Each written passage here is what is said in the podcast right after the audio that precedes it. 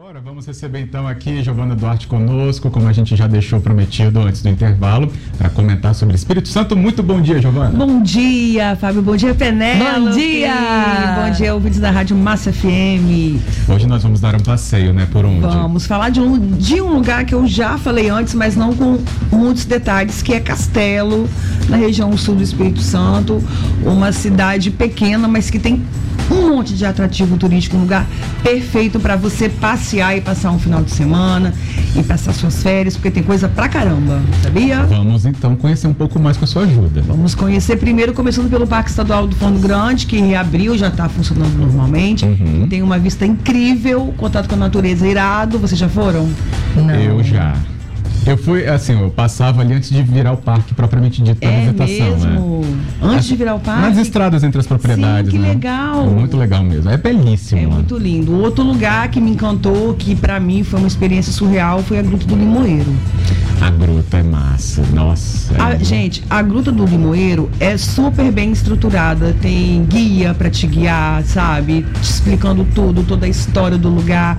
E além disso, é um lugar místico, né? Os índios Olha. se escondiam lá, tem toda uma história. E é lindo.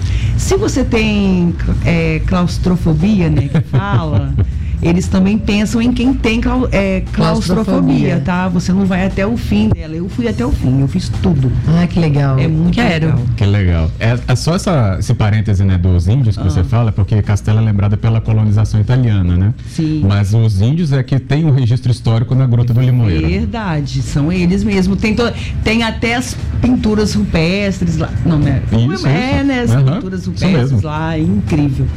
Se você gosta de aventura, de ir para lugares altos, também tem o Cruzeiro do Caxixe, que é um ponto bacana. E também tem a Cachoeira do Furlan, né? Que também é um lugar muito bonito, é muita natureza, tá? Mas se você também gosta de é, lugares com pontos turísticos religiosos, tem Aracuí. Aracuí fica, um, fica num distrito é, antes, depois de Conduru, antes de chegar em Castelo. E sério, gente, é, é- parece um cemitério. Quem olha de longe acha até que é um cemitério, porque tem muito granito, né? Tudo cheio de granito, mas é lindíssimo. Tem histórias lá de milagres, tem uma bica lá que tem uma água milagrosa. Tem relatos na internet, né? Eu fui eu era eu ia desde desde nova porque eu morei muito tempo né, lá no sul Aham.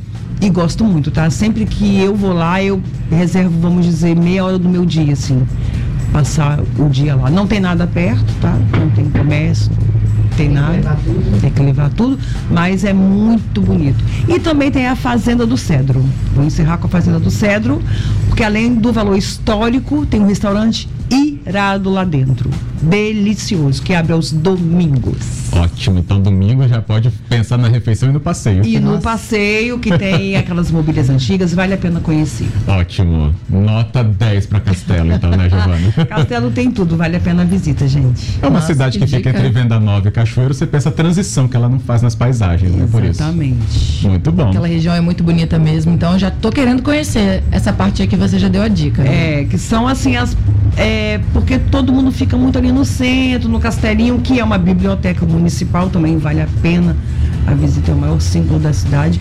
Mas esses passeios é em volta, né? No pico, da, pico do Forno Grande, Uhum. Caxias.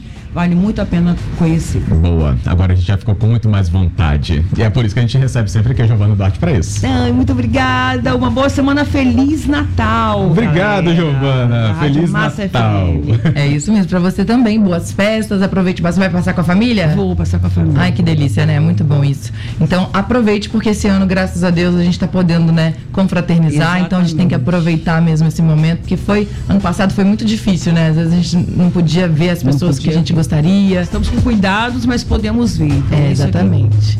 Muito obrigada, viu? Obrigado, Giovana. Tchau, gente. Obrigada. Um bom dia.